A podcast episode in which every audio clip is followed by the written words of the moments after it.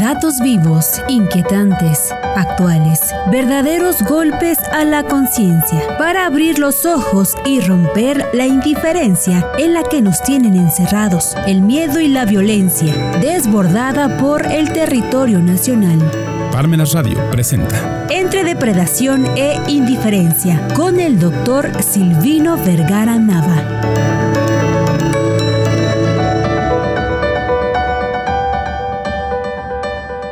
Muy buenas tardes, muchas gracias. Vamos a empezar este mes de abril. Hoy estamos a día 3 de abril. Tiene 10 años que se que entró en vigor la ley de amparo. Muchas ocasiones hablamos de la nueva ley de amparo, pero bueno, pues ya cumplió 10 años esta ley de amparo. Una fecha importante. No sé si en los medios no he visto eh, ni yo creo que como tocó Semana Santa, pues a nadie le interesa eh, considerar los 10 años de la ley de amparo, pero si lo han considerado, bueno, pues habría que ver qué se dice al respecto. Habría que hacer una evaluación de la ley de amparo, ¿no? Si ha permitido una mayor eficacia en el cumplimiento del Estado para hacer, eh, pues para hacer más, más em, efectivos y reclamables los derechos fundamentales vía el juicio de amparo, o si esta reforma no ha resuelto muchas cosas que digamos, pero bueno, eso lo vamos a comentar más adelante. Y nos habíamos quedado con el tema de Segalmex, Seguridad Alimentaria Mexicana, que es una institución creada por este por esta Administración Pública Federal que sustituyó propiamente a CONASUPO y bueno, pues desafortunadamente lejos de que eh, pues se pueda hablar de esta institución como para eficientar la alimentación, eficientar eh, pues precisamente como su nombre lo dice, ¿no? La seguridad alimentaria, pues está pasando exactamente lo mismo que pasa todos los sexenios, ¿no? Siempre hay casos de corrupción y pues hoy uno de esos casos de corrupción es el de Segalmex, que poco se ha hablado de él. Penosamente en un periódico de circulación mundial, que es el país, pues hace mención de la, venta de un millón de garrafones que adquirió en este caso Segalmex, un millón de garrafones que adquirió Segalmex y resulta que pues nada más le entregaron ciento y tantos mil pesos, ciento y tantos mil garrafones eh, de agua, ¿no? Que fue lo que contrataron. Y bueno, pues eh, ya reclamando esta, esta compra, pues resulta que no encontraron a la empresa, la empresa está eh, desaparecida y bueno, pues son de los casos que se están acumulando con el caso de este particularmente de Segalmex, Seguridad Alimentaria Mexicana. Se le ha dado muy poca información, muy, muy poca importancia, pero pues es uno de los casos, por lo menos es el más eh, trascendental relacionado con la corrupción por lo pronto en esta administración pública federal, lo cual demuestra que pues poco se ha hecho en relación con la con el combate a la corrupción, al contrario, se sigue viendo cómo la corrupción está abarcando toda la serie de de nichos que existen alrededor de esta pues de esta problemática que tenemos eh, recurrentemente, ¿no? Y bueno, pues ahí está el caso de seguridad alimentaria mexicana. Se había hecho mención de que pues iba a combatir la corrupción, la Secretaría de la Función Pública poco ha hecho al respecto. La primera secretaria de la Función Pública ya eh, pues la despidieron o se salió, ¿no? Pusieron a otra persona también de nombre desconocido, con todo respeto, pero pues no se sabe nada de la persecución que debería de haber sobre pues este o por lo menos el combate a la corrupción, que pues no hay no hay mucho que decir.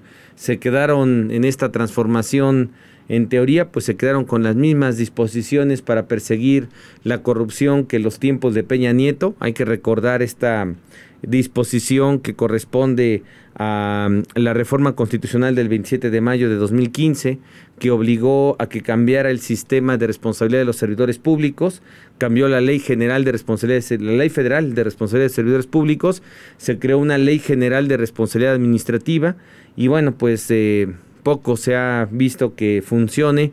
Se dividió en faltas graves, faltas leves. Las faltas graves las sanciona el Tribunal de Justicia Administrativa, las faltas leves las eh, sanciona Contraloría o la Secretaría de Función Pública en la administración pública, pero bueno, pues de nada sirvió toda esta serie de cambios, modificaciones, hasta reforma constitucional para combatir la corrupción, poco se pudo resolver al respecto de eh, pues de esta corrupción. El ejemplo más claro de que no pasó absolutamente nada y se siguen dando las mismas maniobras disturbios etcétera pues es con el caso este de Segalmex. Vamos a una pausa y regresamos para platicar pues de una evaluación de la ley de amparo no hoy cumple 10 años la ley de amparo. Habría que evaluar qué tanta efectividad tiene para el cumplimiento de los derechos fundamentales de los ciudadanos, de los mexicanos en general.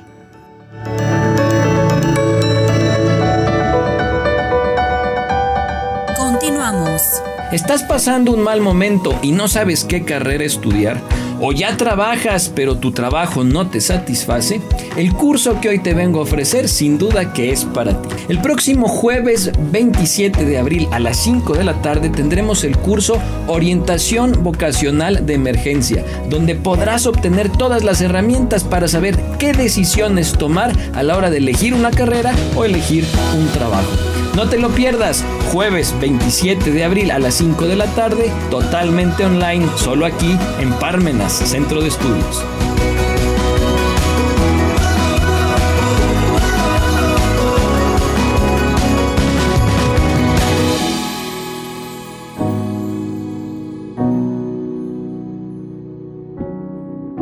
Regresamos. Vamos a platicar entonces ahora de esta em, pues nueva ley de amparo. Hay que recordar que el antecedente es la reforma constitucional del 6 de junio del 2011, ¿no? Y luego la del 10 de junio del 2011. La misma semana, el día lunes se reforman los artículos principalmente 103 y 117 constitucionales, lo que prácticamente obliga a que se establezca una nueva ley de amparo la reforma representa que exista esa nueva ley de amparo y esa nueva ley de amparo lo que hace es que entra en vigor, eh, bueno, se publica el 2 de abril de 2013 y entra en vigor el día hábil siguiente, es decir, el día 3 de abril entró en vigor esta disposición, esta nueva ley de amparo. Y bueno, pues estamos precisamente a 3 de abril, estamos a un año, de pronto a 10 años, ¿no? 10 años, ¿no? 10 años de que eh, pues tenemos esta nueva ley de amparo y pues poco se sabe de la misma, poco se sabe de la efectividad propiamente de la misma, ¿no? Poco se sabe de qué tanta efectividad pudiera tener actualmente esta ley de amparo con la ley de amparo anterior, ¿no? Qué tan efectiva ha sido esta ley de amparo con la, con la anterior qué cambios pudo haber representado una mayor efectividad de los derechos fundamentales y una mayor intervención de los juzgados, de los tribunales, ¿no? Los jueces, los magistrados, pues hay poco que decir al respecto. De entrada, pues diríamos dos problemas, ¿no? Tendríamos que verlo desde dos aspectos. Desde un aspecto pues externo, como un ciudadano de a pie, como cualquier ciudadano de este país, pues em, se vería de una manera. Y ya dentro de la parte jurídica habría que verlo pues ya más minucioso y de otra manera estos 10 años de la ley de amparo. En el primer caso pues tendríamos que decir que el combate, por ejemplo, a la inseguridad pública, el combate a la delincuencia, el combate a la delincuencia organizada, el combate a la, a la corrupción, al narcotráfico, pues poco se puede decir como ciudadano de a pie que se ha evolucionado, ¿no? Al contrario, pareciera que se está involucionando. ¿Qué relación tiene la ley de amparo con esta determinación? Pues es que muchos de los problemas, sobre todo de seguridad pública, habría que analizar si no es que se han convertido precisamente en problemas de seguridad pública. Vemos homicidios, desapariciones, personas que enterraron hasta vivas incluso, y bueno, todo esto tendríamos que analizar cuál es el alcance de todas estas regulaciones, como para poder llegar a decir, bueno, pues estamos dentro de esta eh, normalidad de que esta ley de amparo pues ha dado cumplimiento o ha ayudado a que se pueda lograr un estado de derecho, una situación pues de mayor eh, paz, de mayor seguridad jurídica y pues pareciera que no es así. El principal problema lo tenemos en, los, en el día a día, los medios de comunicación, las noticias, pues siempre están informando respecto a esas noticias, a esos eventos tan catastróficos, tan lamentables, como es el caso de lo que sucedió en Ciudad Juárez, ¿no? El día lunes de hace ocho días, donde pues murieron 39 personas. Ya no han dicho si aumenta o no la estadística, porque al final es eso, tan lastimosa como una estadística.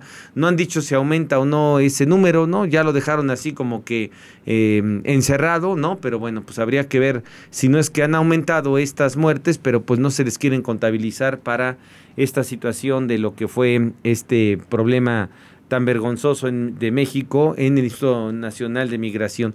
Y bueno, pues precisamente esa relación que pudiéramos tener en, atención a estos actos arbitrarios con lo que establece la ley de amparo, pues habría que analizar hasta qué punto la ley de amparo ha tenido algo que ver en relación a esta inseguridad pública que vivimos. Lo cierto es que con tantas trampas procesales, con tantos requisitos meramente formales en el caso del, del, juicio de amparo, pues han provocado que, pues, eh, por lo menos en el ambiente la gente considere que es muy complicado exigir el cumplimiento, no hacer, hacer cumplir ¿no? las obligaciones vía el juicio de amparo y entonces pues buscan otras vías unas vías alternas para tratar de resolver sus propios problemas, pero pues ahí nos topamos con que no está tan fácil no está tan fácil encontrar trabajo de un lugar a otro y esto lo que está provocando pues es prácticamente el que los que algún día eh, pues estaban aplicando la ley pues hoy regresen, los que estaban se vayan y bueno pues no estamos resolviendo nada. En temas estadísticos pues sigue incrementándose la, la inseguridad pública, no se habla de que se incremente la seguridad jurídica, no puede haber seguridad jurídica si existen estos grados de inseguridad pública. Precisamente por eso se están dando estos problemas, pero bueno, pues ahí está esta primera parte de la evaluación relacionada con em, los 10 años de la ley de amparo. Poco ha hecho para que en este país no exista incertidumbre, inseguridad. Creo que es exactamente lo contrario, ¿no? Se ha hecho mucho en relación al incremento de la delincuencia y poco que ha sido la manera de combatir esta delincuencia. Vamos a la última pausa y regresamos.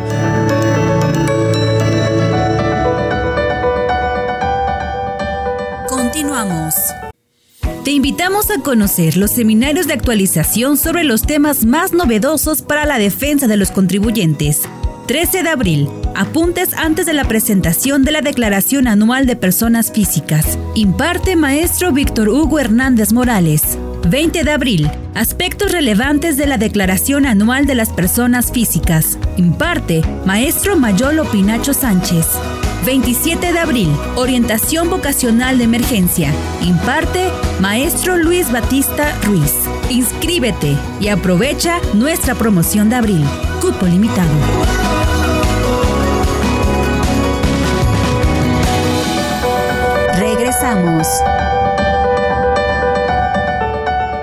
Y por último, pues mencionar que esta ley de amparo, que repito, tiene 10 años que entró en vigor, una nueva ley de amparo, y que estamos haciendo un, pues un ejercicio nada más de una pequeña evaluación respecto a qué tanto alcance ha tenido la ley de amparo, si ha beneficiado o ha perjudicado.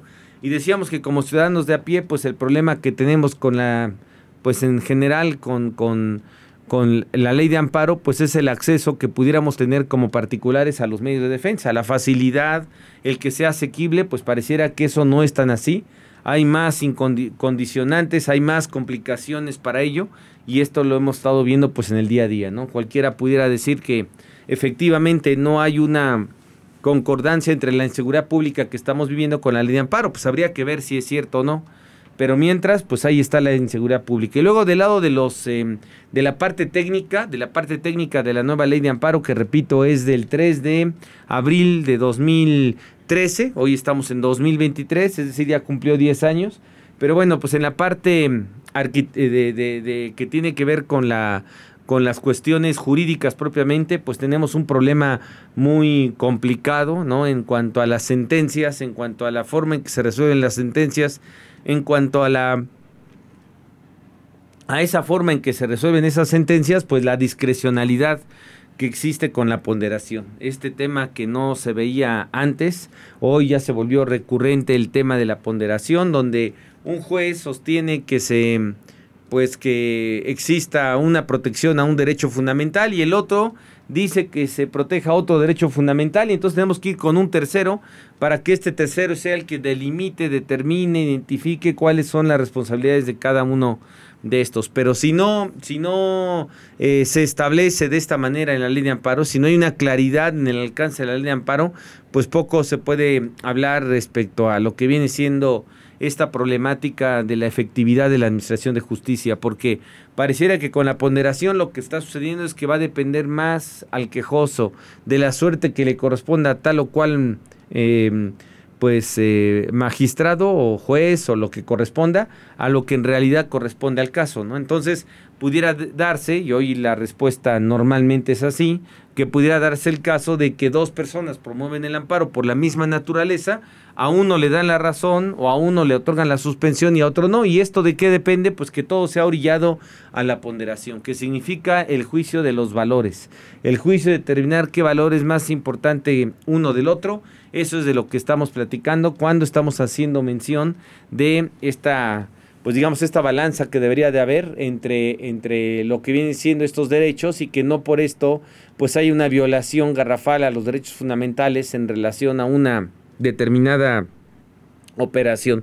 Hoy estamos en una crisis precisamente por la forma en que se está permitiendo que resuelvan los tribunales y bueno, pues ahí no hay más que ver lo que sucede en el día a día donde desafortunadamente cuántas personas que no tienen a lo mejor el conocimiento eh, pues más claro pudieran defender correctamente, en este caso a los quejosos, a los que están pretendiendo que se les administre, que se les administre justicia. Pero bueno, ahí está el problema este que seguimos teniendo, que palpita este problema de la ley de amparo que hoy cumple 10 años. El próximo jueves 13 de abril vamos a tener una primera parte respecto al tema de las declaraciones anuales de las personas físicas. El día 20 de abril, jueves, también vamos a tener la última parte respecto a este juicio de amparo en relación con en relación con el cumplimiento de las obligaciones fiscales de las personas físicas, particularmente la declaración, la presentación de la declaración.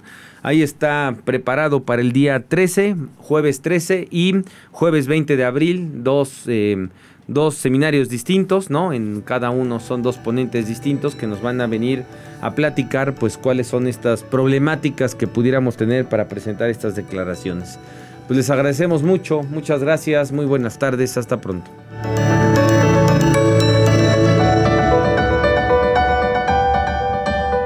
Radio presentó Entre depredación e indiferencia con el doctor Silvino Vergara Nava.